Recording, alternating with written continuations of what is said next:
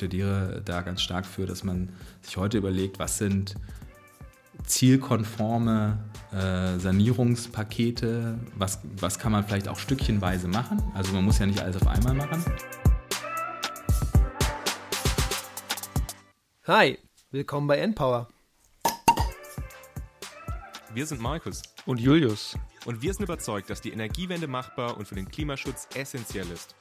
Wir produzieren diesen Podcast, damit ihr die Möglichkeit habt, euch Energiewissen anzueignen und möchten euch nebenher spannende Personen und Projekte vorstellen. Los geht's!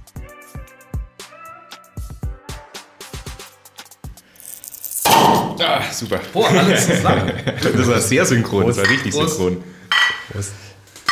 Herzlich willkommen zur nun schon äh, sechsten Ausgabe von Npower. So haben wir es tatsächlich geschafft. Ähm, wir haben letzte Woche, also letzte Woche vor zwei Wochen mit Clemens Rode ja über Energieeffizienz geredet und da ja ganz am Ende auch noch so ein bisschen über den Gebäudesektor. Und genau deswegen wollen wir da heute auch ein bisschen drauf aufbauen. Aber nicht nur drauf aufbauen, also falls ihr die letzte Folge nicht gesehen habt, ist nicht schlimm. Gehört habt. Gehört habt, dann kriegen wir das auch hin. Aber schämt euch, dass ihr es nicht gehört habt. Wir haben heute... no pressure, kein Druck. Wir haben heute ähm, uns bei Jan Steinbach eingeladen. Hallo Jan. Hallo Markus. Schön, dass, schön, dass du da bist. Genau, Julius, schön auch, dass du da bist. Danke, Markus. Ähm, wie gesagt, jetzt gerade geht es noch so ein bisschen um diese übergeordneten Sektoren. Heute der Gebäudesektor. Wir haben ja jetzt schon Industrie- und Energieeffizienz abgehandelt. Beim nächsten Mal dann noch ein bisschen was zu den erneuerbaren Energien. Aber heute soll es jetzt erstmal um den Gebäudesektor gehen. Und jetzt als allererstes mal, Jan, wie gesagt, schön, dass du da bist. Sag doch mal so ein paar Worte über dich. Wie bist du jetzt quasi hierher gekommen? Was treibt dich denn in deinem täglichen Geschäft um und was machst du eigentlich? Ja, äh, erstmal vielen Dank äh, für die Einladung, dass ich äh, hier bei euch bei Empower äh, dabei sein darf heute. Genau, also ich bin äh, hier, ich bin Jan Steinbach, ich bin beim IRES äh, Geschäftsführer. Das IRES ist das ähm, Institut für Ressourceneffizienz und Energiestrategien. Und ich war ähm, davor beim Fraunhofer Easy ähm, und habe mich da schon mit dem Gebäudesektor, in dem es heute ja auch gehen soll, äh, sehr detailliert befasst und habe dort promoviert. Und seit 2017 bin ich jetzt bei Mires hier, wie gesagt, Geschäftsführer und äh, versuche das Thema äh, Energieeffizienz im Gebäudebereich, aber auch in der Industrie ähm, hier auch weiter voranzutreiben. Ist Energieeffizienz ein Hauptthema bei Mires oder ist das eins unter vielen? Energieeffizienz ist ein Hauptthema, aber in verschiedenen Facetten. Also wir haben sowohl äh, das Thema aus einer äh, technischen Perspektive äh, im Bereich Politikberatung, äh, aber auch tatsächlich in der Umsetzung, dass wir mit Industrieunternehmen ähm, ähm, auch Dinge umsetzen, versuchen dort äh, mit zum Beispiel mit äh, sogenannten Energieeffizienznetzwerken die Unter Unternehmen zusammenzubringen und wir haben aber auch eine äh, sozialwissenschaftliche Abteilung, äh, die auch stärker dann ähm, schaut, was sind, was tun die Akteure, warum tun sie Dinge, warum tun sie Dinge nicht. Mhm. Und aber auch äh, das sozusagen mit einem sehr hohen Bezug auf die Umsetzung, dass wir uns tatsächlich in Quartieren, in Kommunen auch angucken, wie man solche Projekte dann voranbringen kann. Ist ja jetzt auch immer ein wichtiger, also habe ich das Gefühl, immer ein wichtigerer Part, also diese tatsächliche Umsetzung von den ganzen Sachen. Das haben wir ja auch beim letzten Mal schon mhm. besprochen, dass da die Akteursebene immer relevanter wird. Ja. Wie groß ist das Iris denn und was für eine Person muss ich sein, damit ich irgendwie Interesse, Interesse an euch entwickeln würde? Also grundsätzlich freuen wir uns, wenn jeder äh, Interesse äh, an uns entwickelt, weil das Thema äh, Energieeffizienz, Klimaschutz ist ja auch in aller Munde und ähm, wir machen da schon sehr lange eben in dem Bereich forschen wir und versuchen eben Projekte voranzubringen. Wir sind ein, ähm, relativ klein, was auch sehr schön ist. Äh, also wir sind 17 Mitarbeiter und ähm, Innen wahrscheinlich auch.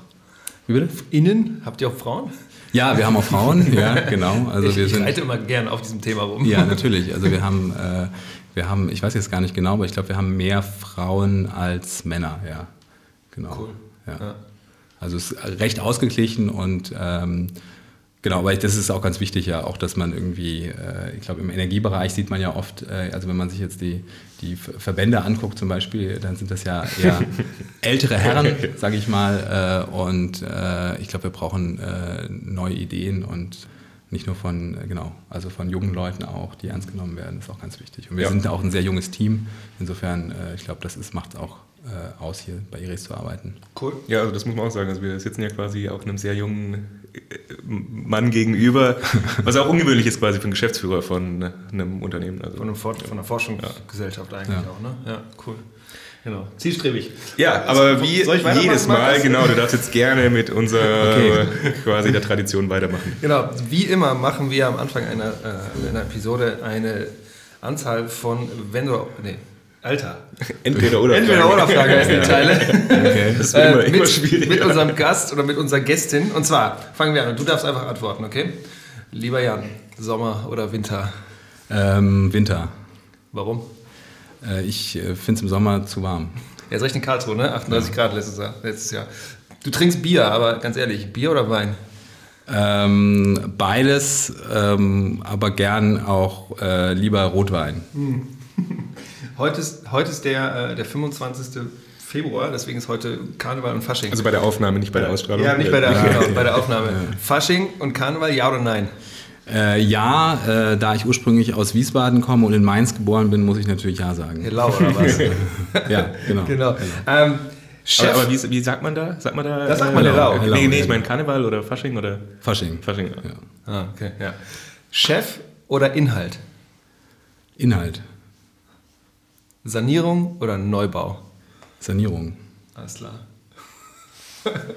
Gut, dann fangen wir an mit dem inhaltlichen Teil. Ich, genau, das ist ja eigentlich quasi schon ein guter Punkt, um einzusteigen in das ganze Thema vom Gebäudesektor. Ähm, und da vielleicht als allererstes, also wie definieren wir denn überhaupt den Gebäudesektor? Was ist der Gebäudesektor und warum ist der jetzt relevant, dass wir uns den angucken? Also der Gebäudesektor ist jetzt kein klassischer, also oft wird ja in, oder man unterteilt ja Sektoren ähm, in, sagen wir mal, ökonomische Sektoren, in Haushalte, in, in Gewerbe, Handel, Dienstleistung, Industrie. Und der Gebäudesektor ist so querliegend. Und das ist äh, damit begründet, dass er eben eine sehr hohe Relevanz für den Energieverbrauch hat. Und ähm, das Gebäudesektor meint eben der, der Energieverbrauch, der in, sowohl in Wohngebäuden ähm, äh, ist, aber auch in Nichtwohngebäuden, also Nichtwohngebäuden heißt auch Bürogebäude, ähm, Industriebauten. Und da von, von der hohen Relevanz ist eben der Wärmeverbrauch vor allem, also das, das was für Heizung, äh, die Energie, die für Heizung aufgewandt wird und für Warmwasser. Okay, und dann wissen wir jetzt quasi, was denn die Gebäude sind. Das sind ja Nichtwohngebäude drin und Wohngebäude. Aber ist es jetzt ein relevanter Part bei der ganzen Sache, wenn wir uns quasi die Energiewende anschauen? Oder ist es doch eher ein kleinerer Player, weil man ja meistens irgendwie über Stromsektor redet, wenn man über die Energiewende redet? Genau, also das ist äh, ein sehr relevanter Part und es war, sage ich mal, am Anfang der Energiewende äh, wurde die Energiewende oftmals als Stromwende eigentlich äh, verkappt bezeichnet, äh, eigentlich wenn man über die Energiewende sich unterhalten hat. Ähm, und äh, es wurde viel geredet über äh, Windenergie, über Photovoltaik. Mittlerweile hat sich das auch gewandelt, also auch in der politischen Wahrnehmung, auch in der Öffentlichkeit, weil der äh, Gebäudesektor macht äh, rund 30 bis 35 Prozent des Endenergiebedarfs äh, aus. Äh, also nur für, nur für die Wärmeversorgung in Gebäuden. Also da ist jetzt nicht mit drin alles, was an Beleuchtung und an Geräten Strom, ja. und Strom und Kühlschränken. Also nur, was wir tatsächlich für, äh, um im Winter unsere Häuser warm zu kriegen und ein bisschen uns warm zu duschen und zu baden. Und das macht 35 Prozent des gesamten Energieverbrauchs aus in Deutschland. Das ist natürlich schon ein riesen, ein riesen Anteil und darum ist der auch so relevant. Ja. Warum meinst du, dass das erst jetzt ein bisschen Fahrt aufnimmt mit, diesem, mit dem Wärmesektor oder mit dem Gebäudesektor? Also warum, warum waren wir in, den, in der letzten Dekade vielleicht so Strom, stromspezifisch unterwegs auf Bundesebene, auf Pol Politikenebene? Auf der einen Seite ist ja der, der Stromsektor äh, schon greifbarer. Also man sieht irgendwie die Kraftwerke, da wurde halt viel diskutiert. Wir hatten äh, das Thema Atomausstieg, Fukushima, ähm, ähm, genau jetzt das Thema äh, Kohleausstieg. Das, das ist greifbar, aber auch von den Technologien ist es greifbar. Wenn man irgendwie durch die Landschaft fährt und sieht Windräder oder jemand baut sich eine Photovoltaikanlage aufs Dach, dann ist das irgendwie mhm. äh, viel greifbarer. Der, der Wärme Sektor ist erstmal, man merkt eigentlich nur, wenn das, wenn, wenn das Gebäude kalt bleibt und wenn die Heizung ausfällt.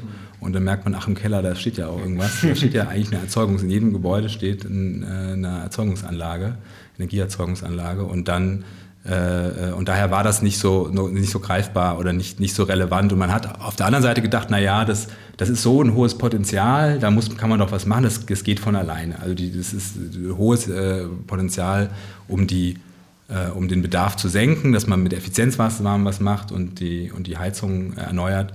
Und das ist aber auch nicht so einfach äh, umzusetzen und hat sich auch gezeigt, dass es nicht von alleine geht. Hm. Ja.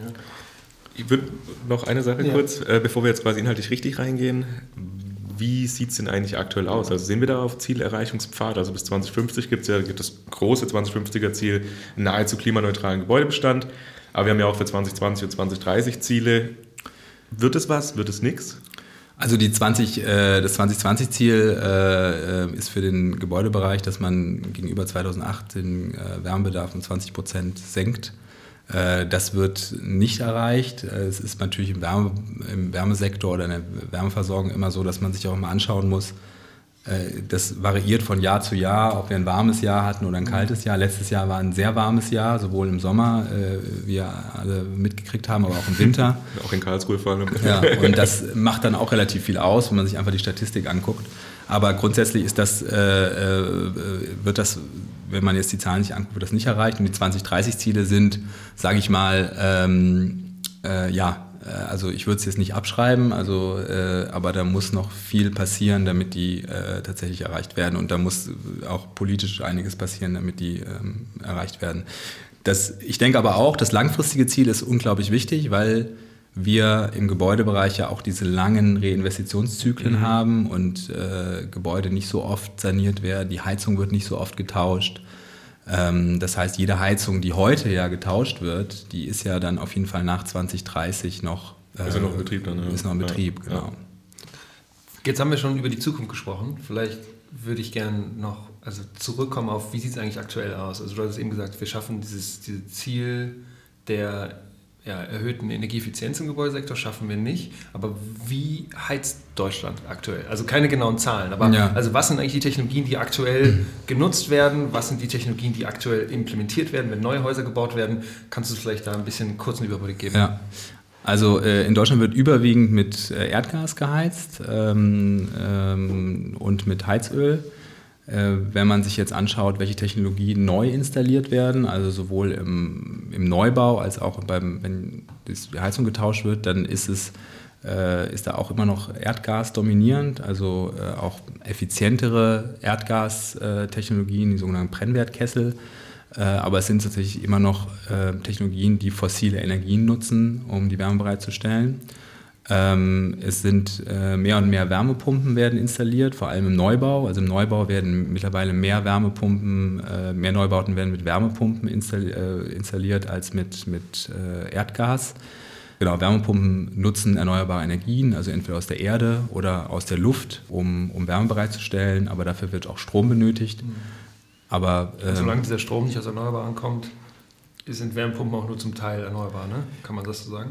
Es, de, de, de, naja, also es ist äh, genau, also so, es ist sehr wichtig, dass die, dass der, dass die natürlich die Stromwende vorangeht und dass die immer mehr Erneuerbaren äh, in, in den Markt kommen in, im Strom, damit auch die, die, diese entsprechenden strombasierten Technologien dann auch ähm, CO2 einsparen, aber eine Wärmepumpe wandelt jetzt eine, also eine Einheit Strom äh, bis 4,5 äh, Einheiten oder 5 Einheiten Wärme um. Also sie sind dann sehr effizient. Also es wird mehr erneuerbare Energie genutzt, als, als Strom eingesetzt wird. Und so, also auch in dem heutigen, wenn man sich die heutigen äh, ähm, Strommix anschaut ähm, und die CO2-Emissionen des Stromsektors und das berücksichtigt, dann ist die Wärmepumpe auf jeden Fall äh, besser zu bewerten als ein, ein äh, Erdgaskessel. Mhm. Aber, aber Erdgas, Erdgas, wird immer noch weiterhin ausgebaut, habe ich das richtig im Kopf? Genau, also Erdgas ist tatsächlich immer noch die zentrale Technologie. Mhm. Äh, auch äh, hinsichtlich der Gesamtmarktanteile ist das die zentrale Technologie. Ja, du hast gerade jetzt auch gesagt, ja, ähm, im Neubau, dass wir da Wärmepumpen haben. Ist es denn mit dem Neubau, also haben wir tatsächlich so viel Neubau, dass es da sich relevant der Gebäudebestand quasi shiften würde? So wie bei jetzt, also im, Fahrzeugsektor hat man das ja, dass quasi die alten einfach irgendwann rausfallen. Oder haben wir da schon noch immer die ganzen alten Gebäude noch rumstehen, bei denen man auch was machen muss? Genau, also das ist äh, ganz zentral. Also der, der Gebäudebestand, der heutige Bestand, der heute da ist, wird auch in äh, 2050 noch den, den, den weitaus größten äh, Anteil haben am, am Wärmebedarf. Ähm, und dann ist die Frage, wie sieht der aus? Kann man den, wie kann man den sanieren? Wie weit kann man runtergehen? Wie kann man die Wärme dann bereitstellen? Und der Neubau ist insofern, die heutigen Neubauten sind sowieso, äh, verbrauchen sehr viel weniger Energie pro Quadratmeter ähm, und, und, und es gibt eben auch ähm, mehr Anteil an erneuerbaren Energien in den Neubauten, weil es auch einfacher ist, dort das zu integrieren, aber auch politisch äh, gefördert, dass da eben mehr erneuerbare Energien kommen. Äh, insofern ist tatsächlich die, die, große Herausforderung ist der, der Gebäudebestand. Und wir sehen ja auch heute, die, wenn man sich den Gebäudebestand anguckt, haben wir sehr, sehr alte Gebäude immer noch äh, im, im, Bestand. Was sind denn alte Gebäude für dich? Also wann, ist, wann fängt alt an? Ja, also alt fängt, sagen wir mal, äh, 19, äh, also vor 1918. Wir haben auch noch, äh, es gibt so eine so Vereinteilung der, der, der Gebäudesklassen, Alt, Baualtersklassen und es gibt tatsächlich auch noch Gebäude, die quasi vor den vom äh, Zweiten Weltkrieg erbaut wurden. Äh, dann gibt es äh, viele äh, Gebäude, die in den 70er Jahren äh, gebaut wurden, die einen schlechten energetischen Standard haben. Ähm, das war in diesen deutschen Boomjahren nach Krieg Genau, auch. genau. Ja. Und insofern, das sind alles alte Gebäude. Also das, es gibt dann jeder, es gibt eben für diese, die, diese Baualtersklassen machen eben einen relativ hohen Anteil äh, aus. Also alle zwei Drittel der Gebäude sind vor 1975 äh, äh, gebaut worden. Mhm. Und da gab es noch gar keine Regeln dazu, mhm. wie was man energetisch mach, einhalten musste, also am, an der Gebäudehülle, dass man irgendwelche Regeln einhalten musste, dass das besonders irgendwie gedämmt äh, würde. Und daher ist dieser Bestand ähm, doch, diesen zu sanieren, ist eine sehr hohe Aufgabe. Das wurde auch schon teilweise gemacht. Also man kann nicht sagen, dass da gar nichts passiert ist. Und es wurde auch schon vieles auch saniert. Aber trotzdem ist es noch eine sehr, sehr ähm, ja, entscheidende Aufgabe jetzt für die nächsten Jahre und Jahrzehnte. Das ist ja auch bei den, die quasi nach dem Krieg dann hochgezogen sind, die sind ja auch energetisch relativ schlecht. Also da ist ja gar nichts, aber diese ganz, ganz alten, die sind ja, glaube ich, ein bisschen besser, oder? Weil der noch relativ dick gebaut worden ist. Genau, also teilweise äh, ist das dann, kann man nicht sagen, dass dann, äh, desto jünger das Gebäude ist, ja. dass es äh, schlechter war, sondern tatsächlich, wie du sagst, ja, sind dann halt ganz andere noch auch Materialien verwendet worden und, ähm, und die sind dann eben äh, und kann man auch vielleicht heute auch anders dann noch angehen. Ja. Teilweise wurde auch dann in der, in der Nachsanierung, muss man heute auch wieder gucken, dann äh, wurde dann auch nicht genug saniert oder die, die, die entsprechenden Materialien müssen dann auch wieder nach einer Zeit ausgetauscht werden. Also das ist auch nochmal ein wichtiger Punkt, der, denke ich, heute noch nicht so stark adressiert wird, was wie saniere ich eigentlich mein Gebäude, mhm. was verwende ich da eigentlich, verwende ich da auch nach, äh, nachhaltige äh, ähm, Rohstoffe dafür, die langhaltend sind oder äh, verwende ich eben eher Materialien, wie es heute eigentlich der Fall ist, die günstiger sind, aber dafür dann eben nicht so, so langlebig äh, sind und mehr Energieaufwand eben in der Herstellung auch haben. Da hatten wir auch diese ganze Asbest-Problematik da. Ne? Da wurde ja auch Asbest zeitweise für alles verwendet, weil es das Supermaterial ist und man dann herausgefunden hat, dass es eben gesundheitlich nicht so gut ist. Genau, ich meine, das war jetzt kein äh, unbedingt jetzt ein Thema der Dämmung, ja. ne, das generell ja, der, der Baustoffe, ja, der Baustoffe, genau. Und das ist, ist natürlich immer äh, auch ganz wichtig, dass man sich das auch äh, langfristig ähm, überlegt. Mhm. Ähm, jetzt gibt es ja irgendwie so Gebäude, die schwierig sind zu sanieren, sowas wie irgendwie denkmalgeschützte Gebäude. Aber vielleicht müssen wir uns gar nicht mit denen äh, äh, beschäftigen, sondern welche Häuser sind denn zum Beispiel einfach zu sanieren? Also wo könnte man denn eigentlich anfangen oder wo sollte man denn anfangen, wenn man die Sanierungsquote tatsächlich erhöhen wollen würde? Tatsächlich bei den Gebäuden, also die ich eben schon genannt hatte, dann so, die, die eben einfach eine schlechte Qualität haben, äh, die aber auch, sagen wir, vom, von, der, äh, von der Baustruktur einfach sind. Also tatsächlich so diese äh, 60er, 70er Jahre äh, Gebäude, die kann man eigentlich auch sehr gut äh, sanieren und vor allem ähm, gibt es, ähm, hat man natürlich, wenn man die saniert, äh, eine hohe Einsparung. Also wenn man einfach ein schlechte, schlechtes Gebäude saniert, dann ähm, kann man sozusagen mit den äh, weil äh, ich, ich, muss ja sanieren und dann kann das Gerüst muss ich jetzt nur einmal zahlen, ob ich jetzt äh, 10 äh, cm oder 20 cm drauf mache. Das heißt, wenn man die auch gleich so saniert, dass sie auch für eine, sag ich mal, du hast am Anfang gesagt, für diesen klimaneutralen Gebäudebestand dann auch zielkonform sind, dann ist das genau der richtige Weg und so sollte man das machen. Und, ich, und genauso ist es, dass man die die denkmalgeschützten Häuser und die, die Häuser, die, die, die schwierig zu sanieren sind, gerade im innerstädtischen Bereich, da muss man sich eher überlegen, wie kann man die äh, jetzt mit wenig Sanierung äh, da die CO2-Emissionen senken und da muss man dann eben eher an die Versorgung, an die Wärmeversorgung gehen.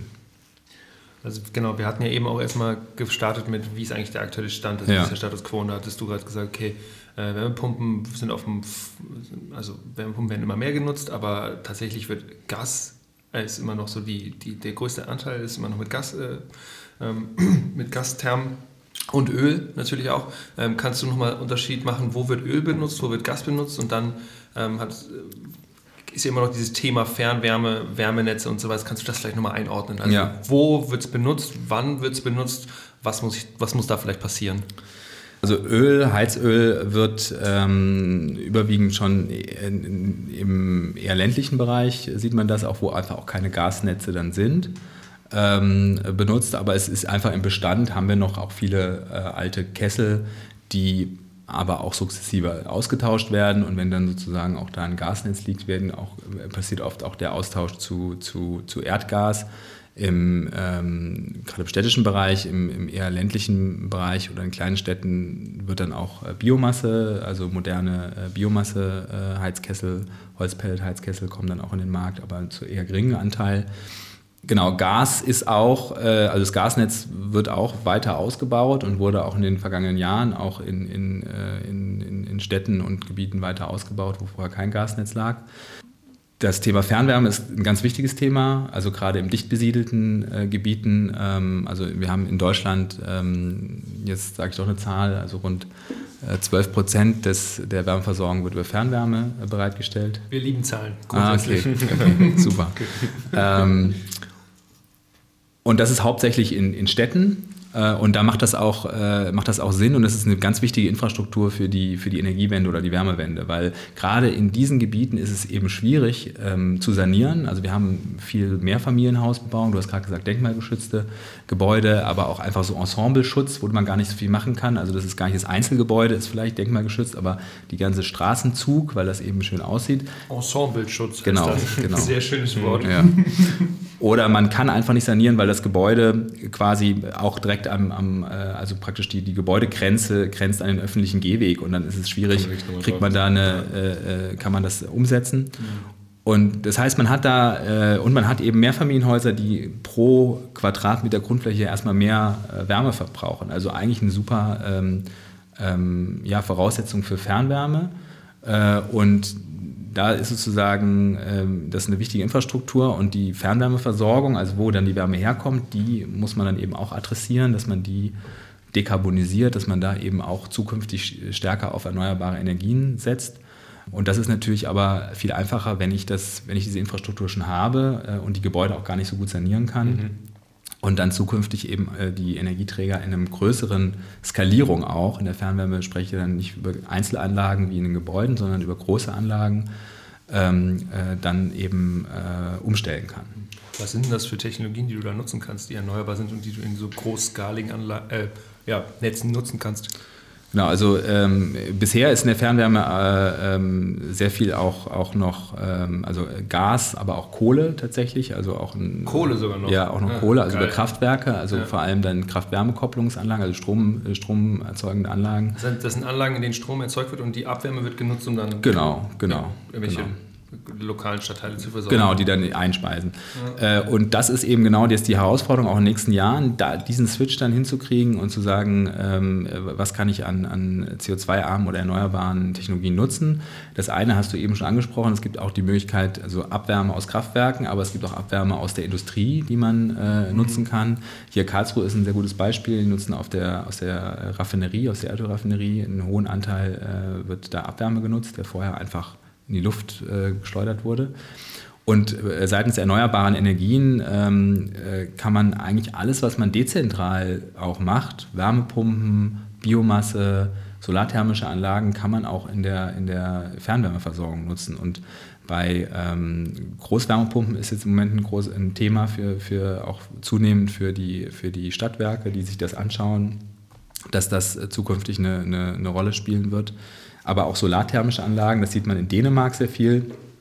Das ist auch was, was in Deutschland äh, gibt es noch nicht so viel, aber da gibt es auch erste Projekte, die ganz großflächig auf äh, mehreren tausend Quadratmetern dann äh, Wärme erzeugen. Und es ist tatsächlich auch sehr viel günstiger, als wenn man die Solarthermieanlage auf dem Dach hat mhm. ähm, und, und dann kann die Wärme auch äh, bereitgestellt werden. Das wird, wird auch natürlich dann eine Frage, wo habe ich die Flächen dafür in, in der Stadtnähe. Mhm.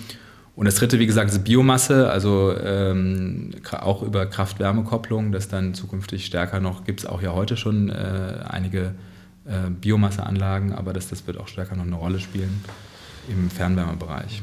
Wir haben ja mit Ben gesprochen, Ben, ehemaliger Kollege von ja. mir auch, und der hat, der hat gesagt, wenn ich mich recht erinnere, Markus, du kannst mich verbessern, ähm, dass Biomasse eigentlich langfristig nur noch dafür genutzt werden kann, in Industrieprozessen äh, angewendet zu werden. Also der, hat nicht so, der geht nicht so richtig davon aus, dass Biomasse tatsächlich für die, für die Erwärmung von Gebäuden zu nutzen ist. Ähm, ist, wird das mitgedacht aktuell schon, dass wir da jetzt vielleicht noch Biomasse nutzen können, aber das in 20 Jahren vielleicht nicht mehr machen können?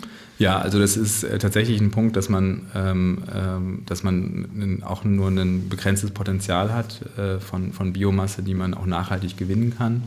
Und dann muss die eben da auch eingesetzt werden, wo es vielleicht sonst keine Optionen gibt, äh, die, den, die CO2-Minderung herbeizuführen. Ähm, und wenn, dann dort eingesetzt, wo sie möglichst effizient eingesetzt wird. Und das ist natürlich dann, wenn man jetzt äh, überlegt, dass Biomasse heute in, äh, dezentral auch dann in, in, im Heizkessel verwendet wird, dann, dass es zukünftig dann stärker dahin geht, dass man sagt, okay, wenn dann, wie gesagt, entweder in der Industrie, wo ich keine anderen Optionen habe, oder ähm, über Fernwärme, wo ich dann eben beides machen kann. Ich habe eine große Anlage, da kann ich Strom erzeugen und ich kann die Wärme nutzen mhm. äh, im Wärmenetz.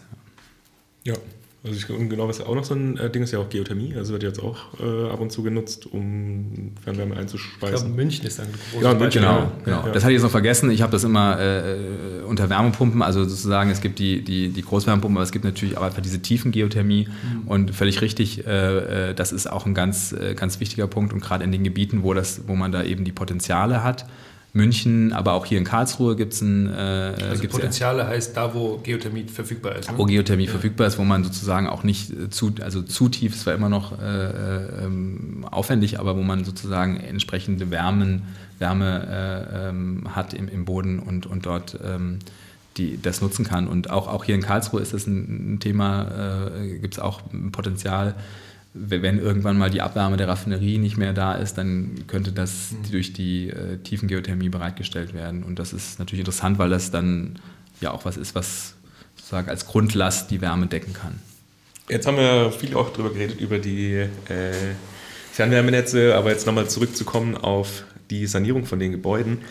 Wir haben ja jetzt aktuell, äh, also korrigiere mich, ich glaube, Sanierungsrate von so 1% und angestrebt sind ja so um die 2%, das heißt eher so doppelt so viel. Was heißt denn das eigentlich, 1% oder 2%? Äh, das heißt, ähm, das heißt im Endeffekt, diese, diese Sanierungsrate ist, das wird immer als, als Vollsanierungsrate ausgewiesen. Das heißt, wenn ich jetzt überlege, äh, im Jahr ähm, saniert ja jemand nicht immer sein ganzes Haus, sondern einer saniert sein Fenster, einer sein, seine Außenwand, sein Dach, sein Keller. Und wenn man das sozusagen jetzt umrechnet auf die Gesamtfläche der zu sanierenden Fläche, dann ist das sozusagen ein Prozent der, der Fläche wird pro Jahr, also der Außenfläche von Gebäuden wird pro Jahr saniert. Ähm, ähm, und, und das Ziel ist in der Tat, das zu verdoppeln. Das Ziel gibt es schon länger. Äh, das ist nicht einfach, ähm, weil die Sanierung ja oft eben daran gekoppelt ist, in der Regel daran gekoppelt ist, dass du einen, ja, einen Erneuerungsbedarf hast. Also ähm, es ist in der Regel so nicht so, dass man sagt, ich stehe morgens auf und denke, oh, mein Gebäude ist äh, doch so ineffizient, ich muss jetzt, jetzt was... muss ich mal Genau, das gibt es auch und das ist ja auch wichtig und das, da müssen wir auch immer mehr hinkommen, um das zu machen, aber in der Regel ist es so, dass das Gebäude ein gewisses Alter hat, äh, und da fällt schon der Putz ab äh, und die Fenster sind alt und es zieht und äh, man muss eben was machen. Und daher ähm, ist es diese Sanierungsrate sehr schwierig zu erhöhen, äh, weil es dieser natürliche Reinvestitionszyklus eigentlich ist beim, im Gebäudebereich, der, der das im Endeffekt abbildet. Ja, da, da, redet man ja auch immer von diesen Lebensdauern von den Bauteilen. Und da finde ich auch ganz spannend, dass ja diese, Le also die offiziellen Lebensdauern sind ja meistens eher so ein bisschen geringer als das, was tatsächlich dann ausgetauscht wird. Also das Jetzt, also, Mal ein Beispiel? Ja, bei dem Fenster, ich glaube, da sind es 15 Jahre. Okay, und du meinst, es wird meistens ausgetauscht nach 30 Jahren? Ja, also, ja. Also, also 30 Jahre ist eigentlich bei Fenstern das, das was, man, äh, was man ansetzen kann und bei, bei Gebäudehüllen 60 Jahre. Und da sieht man halt eigentlich schon, was für Dimensionen wir reden. Wenn wir jetzt über 2050 reden, dann ist es plötzlich ganz, ganz nah. Ja, wenn, man, wenn man die Gebäudehülle, wie gesagt, heute anfasst ähm, dann wird die nicht mehr angefasst bis 2050 in der Regel, außer es ist irgendwas Außergewöhnliches. Oder sie muss nochmal angefasst werden, also sie muss noch, es muss noch was passieren, weil wir plötzlich merken, dass mit den Zielen, das klappt alles nicht. Und dann wird's halt, wird es wirklich sehr, sehr teuer. Das heißt, ähm, ich plädiere da ganz stark für, dass man sich heute überlegt, was sind zielkonforme äh, Sanierungspakete, was, was kann man vielleicht auch stückchenweise machen. Also man muss ja nicht alles auf einmal machen, ähm, aber sozusagen, dass man sich einen Pfad überlegt, ähm, wie man da hinkommt. Da gibt es auch ein ganz schönes Instrument, einen Sanierungsfahrplan äh, individueller Sanierungsfahrplan, kommen wir vielleicht später noch zu, ähm, der das auch adressiert. Aber das ist, glaube ich, erstmal die, Grund, ähm, äh, die Grundvoraussetzung, dass wir, das, äh, dass wir das berücksichtigen, auch okay, diese Zyklen, die es eben einfach gibt in der Erneuerung. Ja. Wollen wir jetzt schon dahin kommen, Markus? Sanierungsfahrplan? Weil wir, wir reden ja irgendwann irgendwie über Politiken. Ja, ich würde vielleicht, bevor wir auf die Politiken gehen, noch einmal kurz über die ganzen, also die relevanten Akteure in dem ganzen mhm. Feld reden. Gerne. Ich glaube, das ist auch ein interessantes ja. Thema. Also möchtest du da ein paar Worte dazu verlieren? wer sind die Akteure? Wer sind die Akteure? wer, wer sind das Akteure? eigentlich? Wer, wer sind das eigentlich? Also ich meine, im Endeffekt sind wir das ja alle, weil wir wohnen ja irgendwie alle in Gebäuden. Äh, und, und wir haben unterschiedliche, unterschiedliche Rollen. Das ist eine geile Aussage, Alter. Wir wohnen ja alle in Gebäuden. ja, Aber es hat er recht. Es betrifft jeden, ja. Es betrifft jeden. Ja. Doch nicht in der Höhle. Ja, genau. Also äh, gut, äh, man kann ja auch neue Konzepte, dass man als, egal, als, egal. als, als, Student nur die Bahn nutzt mit der Bahncard 100 oder sowas. Das kann man ja auch überlegen. Da, da gab es mal sowas, ne? Irgend so ein Obdachloser hat sich mal eine Bahncard 100 oder hat es gesponsert bekommen und hat dann quasi ein Jahr lang in der Bahn gelebt. Fokus, Fokus. Ja. Das ist spannend. Ja. Also, äh, genau, also äh, das, das ist eben, also genau, betrifft uns alle und, und ähm, das ist eben auch die Herausforderung, weil das doch natürlich sehr unterschiedliche ähm, Konstellationen sind, unterschiedliche Akteure.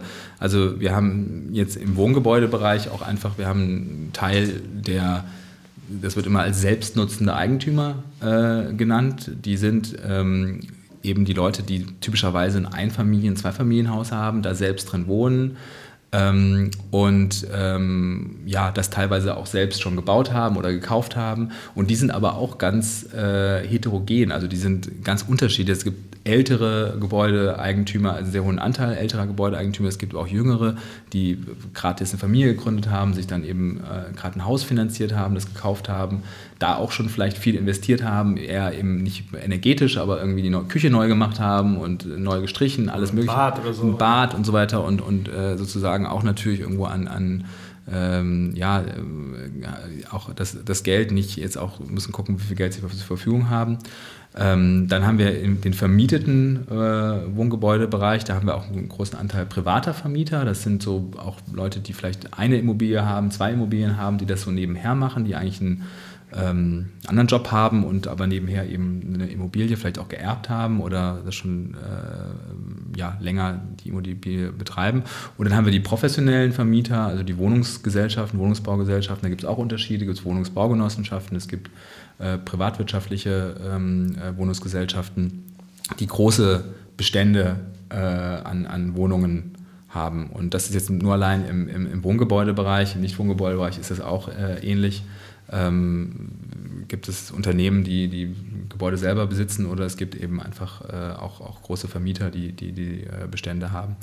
Und da zeigt sich schon, dass sowohl in dieser, äh, ja, dass man die eben jetzt, wenn man die kategorisiert, dass die ganz unterschiedliche äh, Ziele auch verfolgen äh, und auch in ihrer Lebenssituation ganz anders sind und darum auch unterschiedliche äh, Hemmnisse haben, warum etwas nicht passiert oder vielleicht, weil auch gerade was passiert. Also es gibt auch viele Leute, die machen ganz viel in ihrem Gebäude, was überhaupt nicht wirtschaftlich ist oder wo man immer sagt, naja, wenn man immer nur beurteilt nach der Wirtschaftlichkeit, also die, man kann das alles so machen, dass es wirtschaftlich ist und da wird es trotzdem einen ganz großen Anteil äh, an, an Akteuren geben, die das nicht machen und es gibt Leute, die machen es einfach, weil das ihr Gebäude, ihr Haus ist und da investieren sie rein und, und, und sehen die Wertsteigerung im Gebäude. Also das ist ganz unterschiedlicher ähm, Konstellation und gerade bei, bei Mietern und Vermietern ist eben das Problem, dass der Mieter ja die, die, die, die Energiekosten mhm. zahlt äh, der kann zwar, wenn er Gas hat, seinen Gasanbieter wechseln, seinen Stromanbieter wechseln, aber der kann jetzt nicht sagen, ich äh, baue mir jetzt äh, die Gasheizung aus, lasse sie ausbauen. Oder ich tue 16 Zentimeter. Äh, ja, genau. Ich klebe mal einfach Dämmung drauf. Dämmung drauf, genau. Und der, der Vermieter ähm, sozusagen das, das machen muss und dann, ähm, wenn er jetzt das sich wirtschaftlich anguckt, dann wird er das eben machen, wenn er sagt, na gut, er kann dadurch irgendwie eine, eine, eine Mietsteigerung ähm, erreichen oder eine Wertsteigerung im Gebäude. Oder er sagt, naja gut, ich will mich eigentlich gar nicht drum kümmern, das läuft ja alles so. Ähm, und, und möchte mir den ganzen Stress da nicht geben. Und das, das sehen wir auch, auch oft eben, dass das der Fall ist. Da gibt es ja dieses Stichwort, ist es Mieter-Vermieter-Dilemma? Ja, genau. Wie heißt es? Ja, also? Mieter-Vermieter, Investor-Nutzer-Dilemma, mhm. ähm, das ist so die, die Bezeichnung dafür. Ja. Also das bedeutet, dass keiner wirklich Interesse hat, da wirklich was zu tun. Der Investor oder der Besitzer oder die Besitzerin hat kein Interesse daran, weil die verringerten Kosten dann eigentlich nicht in die Tasche des Besitzers oder der Besitzerin wandern, sondern ähm, die geringeren Heizkosten dann eben äh, beim Mieter oder bei der Mieterin eben ankommen, oder? Korrekt? Genau, also man kann sagen, dass es. Sag doch nochmal. Ja, genau, ungefähr. Also man kann es auch positiv formulieren, nicht, dass er kein Interesse hat, sondern einfach das Dilemma, dass er, also dass der Mieter äh, nichts machen kann, äh, obwohl er davon profitiert, weil er die Entscheidung nicht treffen kann, er kann nicht investieren. Und der Investor, wenn er investiert, hat er erstmal äh, nichts von, dem, äh, von der Ersparnis. Mhm. Ja. Ja. So ein ähnliches Problem war doch auch bei ähm, Wohnungseigentümergemeinschaften, also wenn quasi jetzt ein Mehrfamilienhaus gehört zehn Personen und da kann man ja dann auch nicht als Einzelperson sagen, ich mache was, sondern da muss ja dann auch immer das gesamte Gebäude quasi, also können genau. alle Eigentümer zustimmen. Genau, das ist auch nochmal, ein, ein, ein, das ist auch gerade bei diesen äh, Wohnungseigentümergemeinschaften dann auch ein, Punkt, weil das ja auch oft Misch, ähm, äh, Mischbesitz ist. Also teilweise ist, entweder sind die wohnen alle drin, denen gehört die Wohnung, aber es gibt ja auch äh, Leute, die haben eine, Eigentüm, eine Eigentumswohnung, die haben sie vermietet. Und dann hast du auch wieder das Problem, du hast einen Eigentümer und, und Vermieter in einem Haus. Und ähm, da ist es tatsächlich interessant, wir hatten mal ähm, aus München jemanden im Projekt, äh, der aus der Praxis erzählt hat, äh, der gesagt hat, äh, es ist ganz schwierig, es geht gar nicht so sehr um die, um die technischen Implementierungen, sondern es ist tatsächlich um das, um das Menschliche. Also die Leute, wenn die sich nicht mögen, da ist jemand neu eingezogen, der mhm. hat nicht Hallo gesagt und der sagt jetzt, er möchte was machen, dann macht man das grundsätzlich nicht, weil das kommt ja von dem. Und das ist sozusagen dann eher so psychologische äh, Gründe, die, die, die aber tatsächlich auch äh, real existieren. Ja. Also ihr seht, es ist, es ist einfach nicht nur wie, nicht wie im Strombereich, wo man sagt, da ist ein Projektierer, der rechnet das durch, ich habe jetzt ein, hier eine Freifläche, da baue ich eine Photovoltaikanlage oder einen Windpark, sondern es ist, das sind ja, wir sind ja alle da nicht, äh, äh wir machen das ja dann nicht hauptberuflich, wir sind ja keine, auch wenn wir jetzt ein Gebäude haben und eine und Wärmeanlage, einen Gaskessel betreiben, sind wir ja kein Energieversorger, der sagt, ich bin jetzt ein, äh, ich betreibe jetzt eine Energieversorgungsanlage, ich versuche das jetzt mal zu optimieren, sondern wir sind sozusagen in unseren täglichen Entscheidungen eigentlich mit ganz anderen Dingen befasst und das ist sozusagen einfach was, so bedarfsbetrieben. Wir wollen einfach, äh, dass es warm ist und, und, und dass es nicht zieht. Und, äh, ja. äh, und oft ist 21 es halt. 21 Grad? Ja, 21 Grad. oder 20 oder 19. Oder 20 oder 19, ja. ja. Die Bedürfnisse sind unterschiedlich. Ja, ja. War das mal mit den 7% Energie, die ich weniger brauche, wenn ich ein Grad weniger, äh, weniger heize? Ja, es ist tatsächlich so, aber man, aber man gewöhnt sich auch tatsächlich an, an, an äh, in beide Richtungen. Also ich war früher, habe ich immer äh, niedrige Temperaturen angenehm und äh, jetzt haben wir, ähm, äh, seit ich Papa bin, irgendwie höhere Temperaturen, weil äh, auch meine Frau meint, dass es vielleicht ganz gut ist, nicht friert. Und äh, jetzt merke ich, wenn ich dann irgendwo bin und es ist irgendwie 19 Grad, dann friere ich. Oh nein. Und das ist, äh, aber man kann ja auch, äh, man kann sich auch einen dicken Pulli anziehen und eine Decke und so. Ja. Cool. Jetzt darfst du mit Politik loslegen. Ja, ja, Genau. Jetzt haben wir schon genau, ganz viel darüber gesprochen, welche Technologien gibt es. Wir haben darüber gesprochen, was vielleicht die Schwierigkeiten sind bei der Sanierung und ähm, genau alles dieses Zwischenmenschliche, was du angesprochen hast, lieber Jan. Sag doch mal, was macht denn der Gesetzgeber eigentlich? Also was haben wir für Politiken? Ähm, welche Incentivierung haben wir? Welches Ordnungsrecht haben wir? Genau. Also was, was soll uns denn dahin führen zu diesem CO2-neutralen Gebäudestand 2050? Ja. Genau, das ist ein, ein bunter Strauß an, an Maßnahmen, die es da gibt. Ähm, und es ist tatsächlich so, dass es im Bereich der finanziellen Förderung ähm, Instrumente gibt, im Bereich Ordnungsrecht und auch ganz viel im Bereich der Information und Beratung. Und, ähm, das, das, ist wieder der klassische Dreiklang. Das ist fördern, fordern, informieren. Ja, ja, genau. genau, genau. Das, das ist alles, mal, ja. mal, genau. Ordnung, Ordnung, was sagt mal, was Ordnungsrecht heißt? Genau, Ordnungsrecht äh, heißt, dass äh, jemand oder der Staat schreibt dir vor, etwas zu tun, ähm, ähm, Mindeststandards, ähm, äh, Anforderungen, die du erfüllen musst, wenn du zum Beispiel ähm, dein Gebäude sanierst ähm, oder wenn du deine Heizung tauscht, wenn du das Gebäude überhaupt neu baust, dass du einen, einen Standard einhalten musst.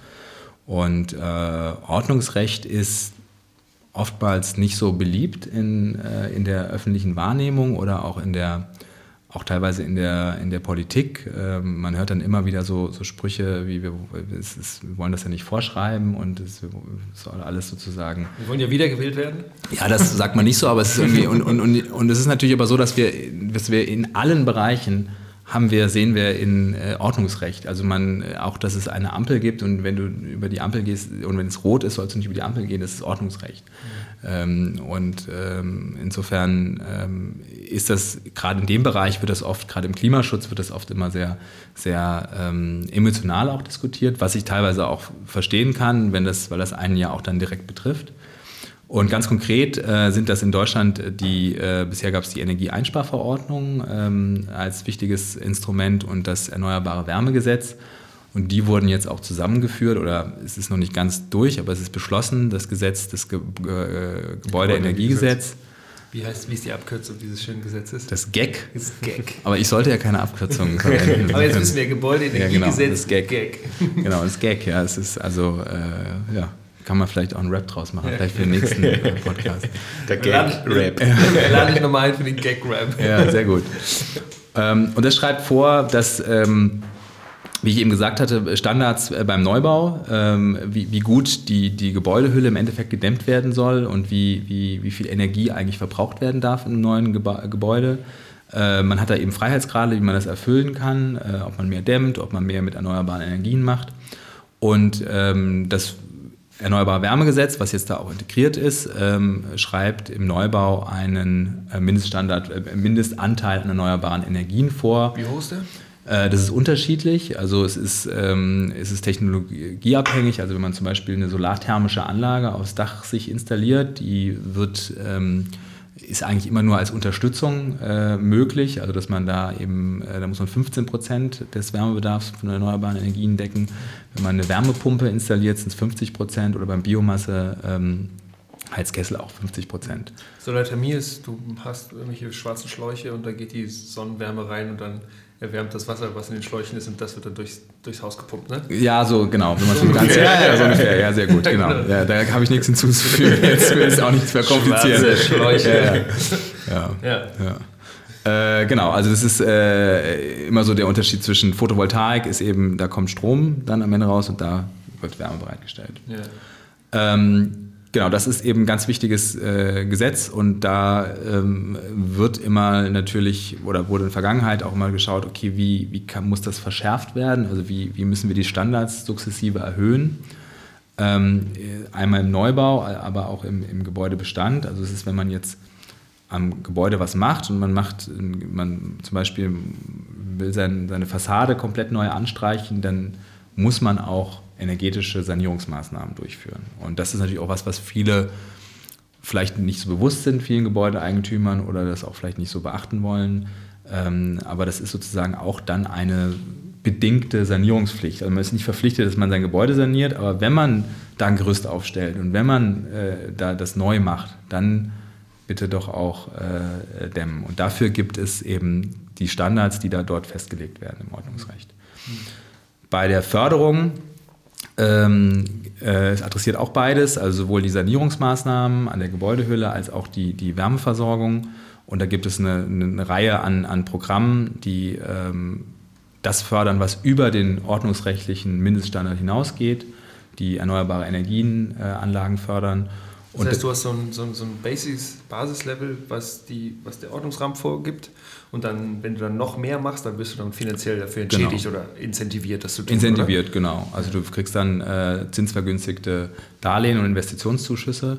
Und das wurde jetzt auch gerade mit dem neuen Klimapaket, äh, was äh, Ende letzten Jahres beschlossen wurde, wurde das, diese ganzen Förderprogramme zusammengefasst äh, im, äh, in der Bundesförderung für energieeffiziente Gebäude, äh, BEC äh, also auch wieder eine Abkürzung, Gag und Beck. Beck und.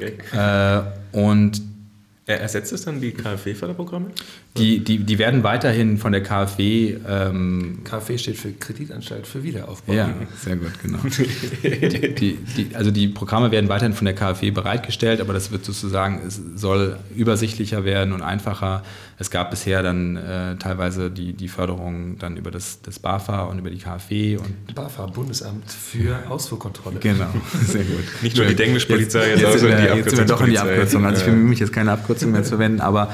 Äh, nee, aber ähm, das ist ja was, also BAFA, ich, ich, ich kenne die wenigsten, die sagen, das Bundesamt für Ausdruck. Sagt keiner, aber weißt du, jetzt, hier hören ja ganz viele Leute zu, die vielleicht sich nicht in, ja, genau, in diesem genau. Kontext bewegen, wie wir das genau, tun. Und deswegen genau. Bundesamt für Ausfuhrkontrolle. Ja, genau. Also da äh, kann ich nur jetzt äh, auch den Tipp geben, wer jetzt äh, merkt, Mensch, jetzt will ich doch was tun und meine Heizung, die, die, die ist sowieso, die äh, macht ganz schlimme Geräusche. Da gibt es tatsächlich auch gerade im Heizungsbereich jetzt ganz neue, äh, also höhere Fördersätze. Mhm. also alle Leute da draußen, die einen Heizölkessel haben, das lohnt sich ganz besonders jetzt. Da gibt es jetzt bis zu 45 Prozent ähm, äh, Prämie, also 5% der Investitionskosten, also das, was man bezahlt für eine Wärmepumpe, wenn, du, wenn man einen Heizkessel austauscht und dann, dann danach erneuerbare Energien Wärmeerzeuger, also Wärmepumpe oder, oder Biomassekessel oder Solarthermie einsetzt, 45 Prozent. Also es hätte das, ist echt, das ist echt viel. Ja, ne? Das ist echt viel. Ja, das ist, ist, ist, ist fast die Hälfte geschenkt. Genau. Ja, genau. Ja. Und das, also es hätte sich fast gelohnt, jetzt noch einen alten Kessel, aber das ist, der muss schon ein gewissen Alter haben natürlich und das ist natürlich dann. Äh, äh, aber äh, genau, das ist, das lohnt sich auf jeden Fall. Ähm, es wird aber auch weiterhin ähm, Gas, äh, Erdgas gefördert, ähm, aber nur als, das nennt sich dann Erdgaskessel, die renewable ready sind. Und renewable ready heißt, dass die nachträglich noch erneuerbare Energien eingebunden werden können. Also zum Beispiel kann man dann, soll man, kann man nach zwei Jahren spätestens eine solarthermische Anlage auf dem Dach nachrüsten. Ach krass, weil ich dachte immer nur, dass dann irgendwann nur noch Hybride ge äh, gefördert werden, also die aktuell dann direkt schon auch Solarthermie genau. oder Solar-PV nutzen. Aber das ist nicht der Fall, sondern du kannst sie auch jetzt nur mit Gas betreiben unter der Voraussetzung, dass die bereit sind, irgendwann mal in erneuerbare genau. mit zu integrieren. Genau, und du musst okay. aber nachrüsten dann nach zwei, ich Ach, glaube, nach zwei Jahren musst du nachrüsten. Ähm, und äh, musst das dann nachweisen, dass du ja. nachrüsten willst. Genau, ich sehe, denke, man hätte da auch ganz, ja, äh, viel äh, klare Kante klare, genau, ja. und sagen können, ja, gut, die Gas, äh, Erdgaskessel sind sowieso die Standardtechnologie, Brennwertkessel, die was Schlechteres kann man eigentlich kaum installieren. Es ist auch vorgegeben so, dass man da gar nichts Schlechteres installieren kann. Also warum die noch weiter fördern? Und wenn man eigentlich es konsequent durchdenkt, äh, dann muss man ja auch sagen, man muss da einen Shift bei Technologien erreichen und daher ähm, Genau, das ist aber so, aber es gibt eben auch jetzt verbesserte Förderbedingungen und äh, zukunftsfähig sind auf jeden Fall äh, erneuerbare äh, Energien. Und äh, wenn die jetzt auch von jemandem installiert werden, der sich damit auskennt und das äh, unter Erfahrung hat und das gut macht, dann hat man da auch keine Sorge mit. Mhm. Das ist ja immer so die, die Problematik, dass dann die Leute auch unzufrieden sind, wenn das dann nicht richtig funktioniert. Hörst du das immer mal wieder? Also ist das, ist das der Fall tatsächlich? Genau, es ist, es ist natürlich auch äh, von Seiten der Installateure auch ein, ein, Thema, weil, weil die ja auch, äh, die haben das Risiko auch, wenn die jetzt eine kom komplexere Technologie installieren und, und, äh, und dann auch die sozusagen das auch garantieren müssen, dass es funktioniert. Ähm, ähm, und daher ist es eben auch wichtig, dass, dass man da bessere Erfahrungen mit sammelt. Und es ist natürlich auch die, die, mittlerweile, also alle großen Heizungshersteller bieten ja die Technologien auch an. Das ist ja keine, sage ich mal, irgendwie jetzt Wald- und Wiesentechnologie mehr, die man irgendwo, äh, wo man einen Spezialanbieter braucht. Also das ist eine, sind alles etablierte mittlerweile Technologien und äh, die sind technisch auch, auch möglich. Und äh, bei Wärmepumpen muss man eben darauf achten, äh, die machen eben auch nur Sinn, wenn man das Gebäude auch vorher gut saniert äh, weil, äh, und möglichst auch eben vielleicht eine Fußbodenheizung hat oder äh, einfach niedrigere Temperaturen in der Wärmeverteilung, weil dann laufen die auch effizient und dann spart man eben auch Kosten. Hm. Ja. Und jetzt als letzte wir hatten jetzt quasi das Fördern und Fordern und jetzt müssen wir kurz ein paar Sätze zu informieren, also was da denn für Informationsinstrumente ja. gibt. Genau, da gibt es auch eine ganze, ganze Reihe von, von Instrumenten, die, die das Beratung und, und Förderung adressieren, äh, äh Beratung und Informationen adressieren, also sowohl auf, auf sag ich mal, von der, von der, auf Bundesebene bereitgestellt, aber auch auf kommunaler Ebene, also die ganzen äh, Klima-Energieagenturen in, in den Städten, Verbraucherschutzzentralen, die sind wirklich eine super Anlaufstelle, wenn sich jemand informieren will. Ähm, da gibt es auch so Heizungscheck-Programme. Ähm, es gibt ähm, das Heizungslabel für alte Heizungen, die, äh, wo man dann einfach informiert bekommt oder äh, bestätigt bekommt, wie, wie gut und schlecht seine Heizung, äh, die Heizung eigentlich ist. Ähm, und es gibt im Bereich der, der natürlich die ganze, also die ganze Energieberatung, die auch gefördert wird. Also dass man jemand, äh, ein Energieberater kommt und sich das Haus auch anguckt und, und die, die äh, Wärmeversorgung und dann eben ähm, ja, ganz spezifisch auch äh, Empfehlungen gibt. Und ein Instrument, hatten wir vorhin schon angesprochen, ist der individuelle Sanierungsfahrplan. Und ich glaube, das ist ein ganz, ganz wichtiges Instrument vom, vom, von, dem, erstmal von der Idee her auch, dass, dass eben nicht nur die technischen Rahmenbedingungen des Gebäudes berücksichtigt, sondern auch den, den Eigentümer. Weil der Eigentümer hat eben ja auch bestimmte Lebenspläne und bestimmte äh, Budgetrestriktionen und man kann eben nicht auf einmal alles machen. Und es ist natürlich auch, muss man sagen, wenn man eine umfangreiche Sanierung macht, das sind schon sehr hohe Investitionen. Äh, äh, und dann muss man, kann man überlegen, wie kann man das am besten vielleicht auch stückeln und wie kann man das aber auch so machen, dass es dann sich, dass man sich nichts verbaut, dass man erstmal, dass man gleich mitdenkt, dass man dann vielleicht ein paar Jahre später noch, noch ähm, mehr saniert. Ja. Genau, ich würde noch einmal kurz auf dieses EE-Wärme-G kommen. Also das ist nämlich das Wärmegesetz gewesen, was es nicht auf Bundesebene gab, sondern auf äh, Baden-Württemberg-Ebene, wenn ich mich recht erinnere. Und ich wollte nur einmal da spezifisch fragen, ob diese Gesetze jetzt eigentlich nicht mehr äh, relevant sind, weil es jetzt das GAG gibt und das GAG weiterentwickelt wurde. Und danach kommen wir noch mal ein bisschen auf, äh, auf deine Rolle als Geschäftsführer. Okay. ähm, Genau, also das, es gibt zwei. Es gibt das, es gab, gibt das EE-Wärme-G, das ist auf Bundesebene. Das war für, für Neubauten und öffentliche Gebäude und das ist ins GEG integriert worden. Und es gibt das E-Wärme-G, also, also ein, ein, ein, das ist das Erneuerbare Wärmegesetz in Baden-Württemberg. Und das ist eigentlich, äh, das ist in der Historie, war das eigentlich schon, also es ist vor vor dem E-Wärme-G äh, verabschiedet worden und das war auch so ein bisschen so ein, so ein, so ein Vorreiter. Also Baden-Württemberg ist ja in, in, da in dem Bereich auch äh, mal öfters mal Vorreiter in solchen Politiken. Und das war tatsächlich ähm, sozusagen äh, eigentlich zuerst äh, in der Konzeptionierung. Und das ist tatsächlich jetzt nicht für Neubauten, sondern für, ähm, für Bestandsgebäude. Und das haben bisher keine anderen Bundesländer so verabschiedet. Das ist, wenn, wenn in Baden-Württemberg, wenn die Heizung kaputt geht bei jemandem, dann muss er erneuerbare Energien auch dann nutzen, also sogar im Bestandsgebäude. Und da kommen diese 10 Prozent nämlich, äh, die du vorhin erwähnt hast. Und da gibt es noch ein paar mehr Optionen, weil es im Bestandsgebäude dann manchmal schwierig ist ähm, ähm, als im, im, Neubau. Insofern ist es noch ein bisschen breiter. Äh, und äh, da ist zum Beispiel auch der Sanierungsfahrplan ein Instrument, was man da anrechnen lassen kann. Okay, das heißt, wir haben dieses Gag auf Bundesebene und trotzdem können die Bundesländer weiterhin auf Bundesländerebene immer noch äh, weitergehende Gesetze auch erlassen, um das genau. besser zu fördern? Oder? Genau, also es gibt auch Förderprogramme auf, ähm, äh, auf, auf Landesebene in, in, in, vielen Bereichen und äh, es gibt auch Förderprogramme auf kommunaler Ebene, die dann noch ganz spezifisch vielleicht nochmal was adressieren oder einfach nochmal noch einen Zusatz, äh, eine Förderung garantieren für bestimmte ja. Sachen. Alright. Cool. Eine Sache habe ich noch. Ja, doch. Und zwar okay. ja, beim Informieren, weil das ist nämlich eine Sache, das möchte ich jetzt auch mal loswerden, habe ich nämlich in der letzten Folge noch nicht, das mit, dem, mit den Energieausweisen. Ah, ja, weil genau. Wir haben ja quasi als Informationsinstrument haben wir auch die Energieausweise. Und in Deutschland ist es ja aber so, da haben wir ja zwei verschiedene. Da gibt es ja. ja den Verbrauch. Was, was also, ist ein, genau, was ist ja, ein Energieausweis? Generell der Energieausweis, ich weiß nicht, Jan, du kannst auch was dazu sagen? Oder? Du kannst ruhig. Äh, äh, das ist quasi einfach nur ein Ausweis, in dem drin steht, wie viel Energie dein Gebäude verbraucht, pro, also pro Quadratmeter, was da an Kilowattstunden Energie verbraucht wird im Jahr an, an Wärmebedarf.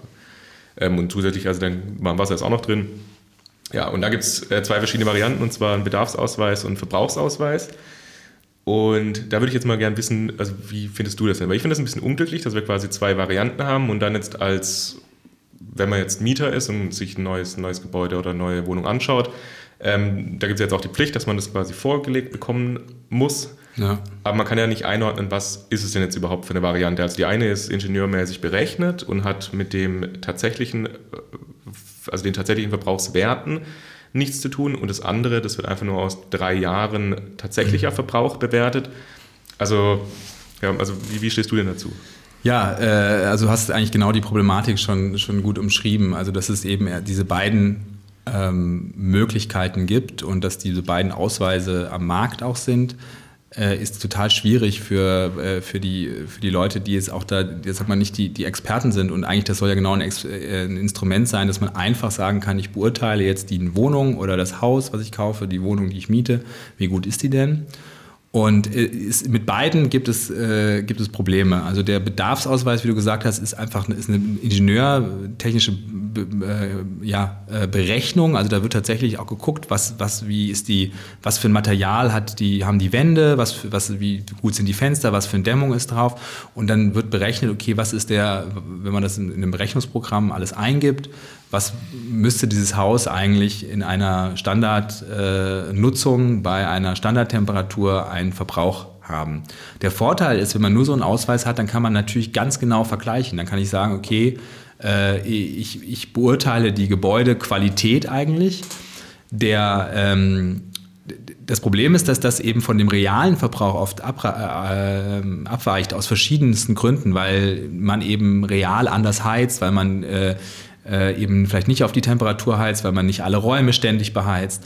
Und insofern ist es äh, bei den am Markt ganz schwierig äh, oder auch gerade bei den bei, bei Mietern und auch äh, Vermietern ähm, ganz problematisch, weil wenn man dann sagt, es hat ja gar nichts damit zu tun, was später beim, beim, beim Versorger auf der Rechnung steht.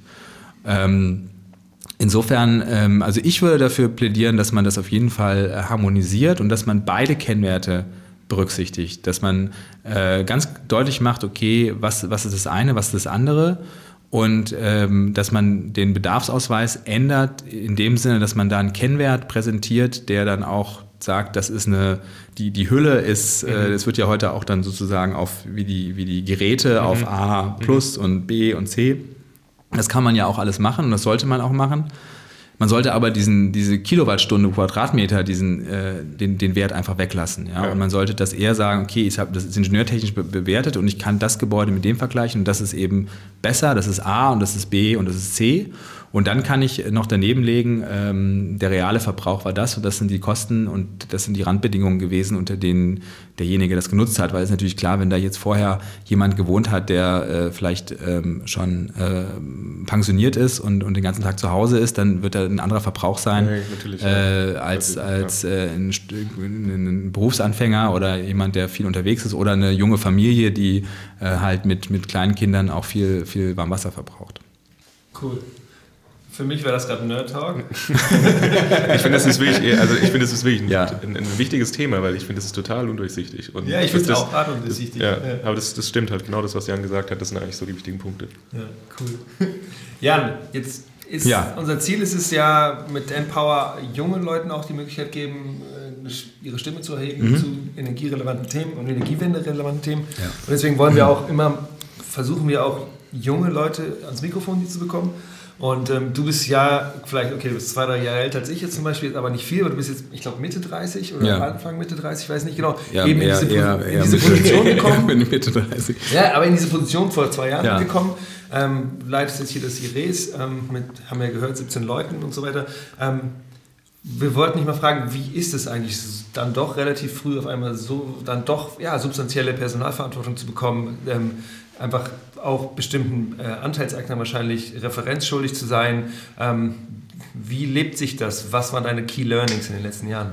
Boah, ja, das ist, äh, kann man jetzt äh, viel, viel sagen. Also ich, erstmal kann ich sagen, es ist total spannend, macht total Spaß und also der, der, ein, ein ganz wichtiger Punkt ist, und das wisst ihr ja auch, dass wir in einem Bereich arbeiten, also ihr ja ihr auch, äh, der total relevant ist und wo man, wo wir alle eine hohe intrinsische Motivation haben, dass das mit Klimaschutz, mit Energieeffizienz vorankommt und dass wir irgendwie auch da wirklich äh, weiterkommen. Und, und das ist ja was, was auch vorher schon äh, mich, mich hauptsächlich auch motiviert hat. Mhm. Und ähm, als ich ans IRES dann gekommen bin oder als ich dann so die, die Chance hatte, da auch äh, das zu machen, habe ich natürlich schon ganz genau darüber nachgedacht. Dachte, naja, ist das vielleicht jetzt irgendwie äh, zu schnell der Schritt oder äh, könnte man nicht nochmal erstmal äh, einen Zwischenschritt machen, aber ähm, ich hätte mich auch, äh, glaube ich, dann auf jeden Fall geärgert, wenn ich das nicht irgendwie angegangen bin. Und ich, es, es macht auf jeden Fall unheimlich Spaß, weil man einfach viel gestalten kann, ähm, weil man ähm, vielleicht auch Dinge dann auch nochmal anders machen kann, ausprobieren kann, die, die, die man vorher, wo man vielleicht eher jetzt beim, äh, bei einem größeren Forschungsinstitut eher äh, in so einem Korsett war. Äh, und ähm, ist nicht, wovon er spricht. Ja. und, ähm, und grundsätzlich ähm, macht mir das auch Spaß, einfach mit, ähm, also mit, mit Menschen zu arbeiten und auch die, die, die, mit den, gemeinsam mit den Kollegen, dass wir weiterkommen und uns entwickeln und Themen entwickeln und aber dass jeder auch irgendwie das Gefühl hat, dass, dass er vorankommt. Mhm.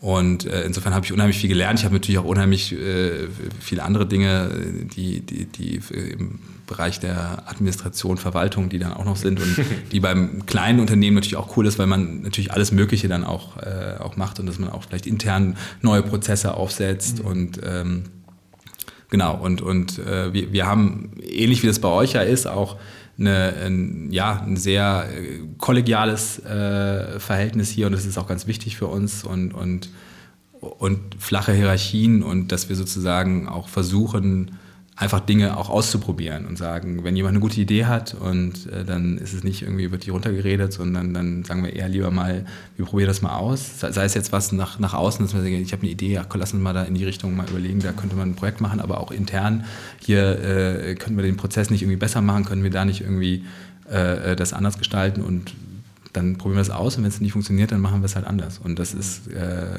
macht unheimlich Spaß und Natürlich war es für mich auch eine große Umstellung, einfach die, die Verantwortung auch dann zu haben, weil du hast äh, ähm, die Personalverantwortung, aber auch, dass du sozusagen, dass natürlich auch das weiter gut läuft hier. Ja, die Leute, natürlich sind die alle, auch bei uns alle Kollegen, die brennen für das Thema und die haben Lust, was zu machen, aber natürlich haben die auch Familien und, und das ist natürlich auch wichtig, dass, das, äh, dass wir hier sozusagen auch dann ähm, weiter die, die Projekte weiterentwickeln und dass, dass äh, jeder in Lohn und Brot steht, sage ich mal. Und das ist natürlich schon nochmal was anderes, als wenn man jetzt in einem großen äh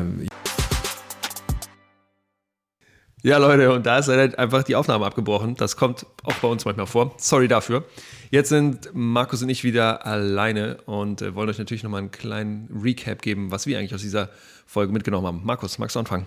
Ja, also was ich auf jeden Fall sehr wichtig finde, was wir mitnehmen sollten, ist dieses Wissen, dass eben die Gebäude, die wir heute sanieren, dass eben das auch die Gebäude sein werden, die 2050 noch da sein werden. Das heißt, wenn wir dies mit dem klimaneutralen Gebäudestand halt wirklich ernst meinen und es machen wollen, dann müssen wir auch heute schon überlegen, wie das eben in 2050 aussehen soll. Und da hat ja Jan auch gut gesagt, da gibt es ja zwei verschiedene Möglichkeiten. Entweder wir machen das alles auf einmal, was ja auch cool ist, aber es gibt eben auch die Möglichkeit, das so gestückelt zu machen. Und da gibt es ja auch dann diesen Sanierungsfahrplan, hat er gesagt.